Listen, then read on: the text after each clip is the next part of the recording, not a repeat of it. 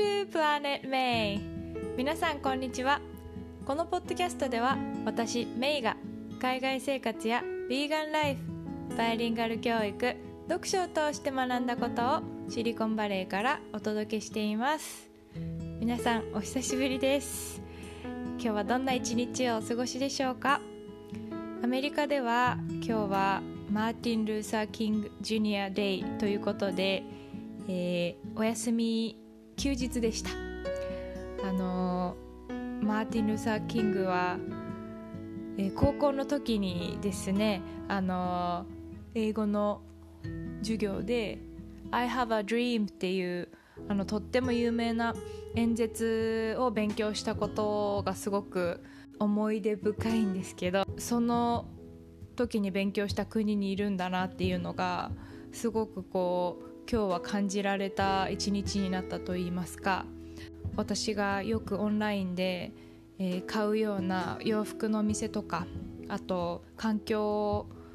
保全をに力を入れてる、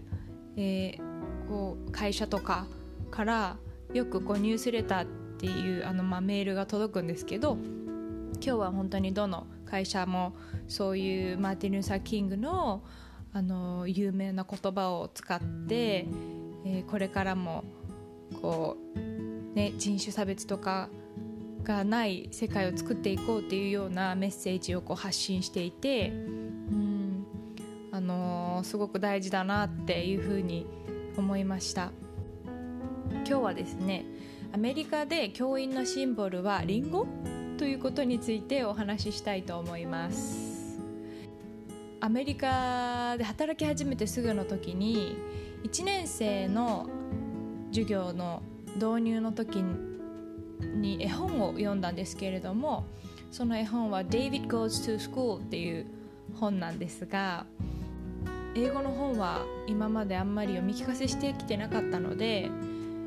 働き始めてからアメリカの教員向けの絵本検索サイトなんかを調べたりですとか地元の図書館に、えー、足しげく通ってですねあのおすすめの絵本をひたすら読んで回るっていうことをしてたんですけど、まあ、この本は結構こう公立の図書館にも必ず置いてあるような有名な本でしてよくこう読み聞かせのおすすめ本に選ばれているんですけれどもまあ、はちゃめちゃなこうデイビッド君っていう男の子がですねこう学校でとにかくいろいろな約束を破っていくっていう話なんですけどあの、まあ、子どもたちと学校でのルールですとか友達の気持ちを考えるためにすごくこういいきっかけになる本だと思っているのであのまあアメリカでいう道徳えっとキャラクターエデュケーションって言うんですけどその授業に特にあの楽器の始めなんかに読むのがすごくいいなって思ってる本なんですけどちょっと前置きが長くなりましたがこの本の最初のページに女性がこの、ま、ワンピースを着た女性が腕を組んで立っているシーンがあるんですね。であのこの人誰かなって子供たちに聞いてみると「お母さん」「先生」っていう2つの意見が出たんです。でえ「どうしてそう思うの?」って聞いてみたらこう腕を組んでてなんだか怒ってるみたいだからって言われてまあ、あの私もお母さんたちもねいつも怒ってるわけではないよねってまああのー、心の中で思いつつあうんそうかふむふむって聞いてたんですけどそしたら急に一人の女の子が「あ見て後ろの机にリンゴがあるってことは先生だよ」って言ってそしたら他の子供たちも「あ本当だリンゴがあるから先生だね」って納得した出来事があったんですね。であのアメリカ育ちの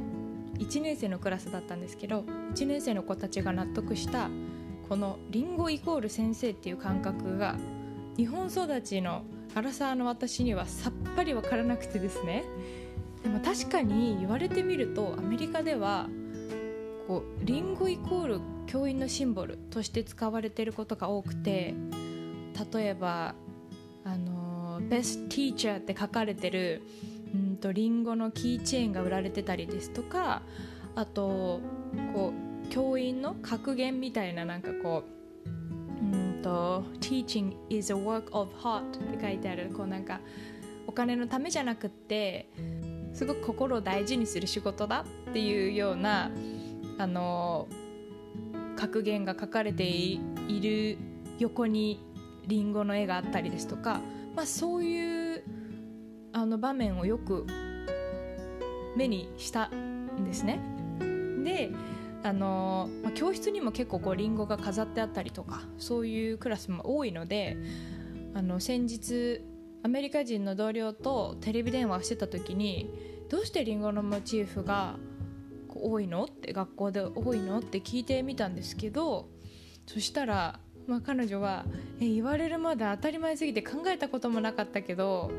確かに今私の待ち受けこうだって言って画像を送ってきてくれたんですね。でその送られてきた画像があのリンゴとこう鉛筆の画像で、まあ、あまりにもこうティーチャーってもう教員っていう感じの画像だったのであの2人で笑っちゃったんですけどで、まあ、どうしてこう教員イコールリンゴなのかなっていうのを、まあ、あのいろいろ調べてみたんですけど諸説あるようで、まあ、いろんなあの書かれ方がしてたんですけどその中でもあの多かった記事がですねえ、ー、ともともと北欧とかヨーロッパとかの貧しい家庭では昔授業料が払えない時に授業料の代わりにバスケットいっぱいに、まあ、リンゴとか、えーと、じゃがいもとかを入れて、まあ、そのお金の代わりに教員に渡す文化があったそうなんですね。でその文化を、まあ、あのアメリカに渡ってきた開拓民たちがまあ、それをこう広めたっていうふうに言われているそうです。うん、他にもその私の同僚はあのリンゴっていうのは The fruit of knowledge って言われているこう知識の果実というイメージがアメリカで浸透しているのも理由の一つかもしれないっていうふうに教えてくれたんですけどあのまあ私はちょっとキリスト教徒ではないので詳しくは分からないんですけどそう言われた時になんかこうパッと頭の中にあの聖書の中に出てくる、えっと、アダムとイブが、あの、本当は食べちゃいけないって言われてるこう禁断の果実リンゴを取って食べたから、えー、善悪の知識がついてしまってこうエデンを追放されることになったっていうようなストーリーがあったと思うんですけど、まあ、そういううんとリンゴを食べるとこう賢くなるというかなんかそういう話も関係してるのかななんて勝手に思ったりしました。うん。面白いですよね。日本だったらリンゴと教員って結びつかないなと思うんですけど。はい。でアメリカでは5月の第1週まあ、平日なんですけど Teacher Appreciation Week っていう、えー、週になっていて、まあ、あの教員に感謝の気持ちを伝える習慣っていうふうに言われてるんですけどこの時期になるとですねりんごのモチーフの商品が店頭にたくさん並んだりですとか子どもたちがこうプレゼントとしてりんごのデザインのものを学校に持ってきてくれて渡したりてくれたりとかそういうことが多いです。まあ、2020年はオンライン授業だったのでその週は、えー、画面越しに「Thank you teachers」とか「We love you」とかそういうすごく嬉しいあのメッセージをですね大文字でこうカラフルに紙に書いてこう画面越しにね見せてくれる子がたくさんいて、うん、それもすごく癒されたんですけど、まああのね、教員の仕事は大変なこともありますがこういうふうにこう感謝の気持ちを伝えてもらえる機会があると、私の気持ちがこう届いてたんだなとかこの仕事してて本当によかったなってもうあの、それまであったちょっとこう疲れてた気持ちとかも一気に吹き飛ぶなってはいあの、思いました。単純ですけどね。他の国でもねこういう例えば他の果物だったりする国もあるのかなって教員イコールとか、ね、違う文化もあるのかなっていうふうに気になるので、ちょっと調べてみようかなって思っています。はい、もしあの海外から聞いてくださっててご存知の方ぜひぜひ教えてください。はいそれでは今日も最後まで聞いてくださってどうもありがとうございます。また次回の配信でお会いしましょう。See you next time!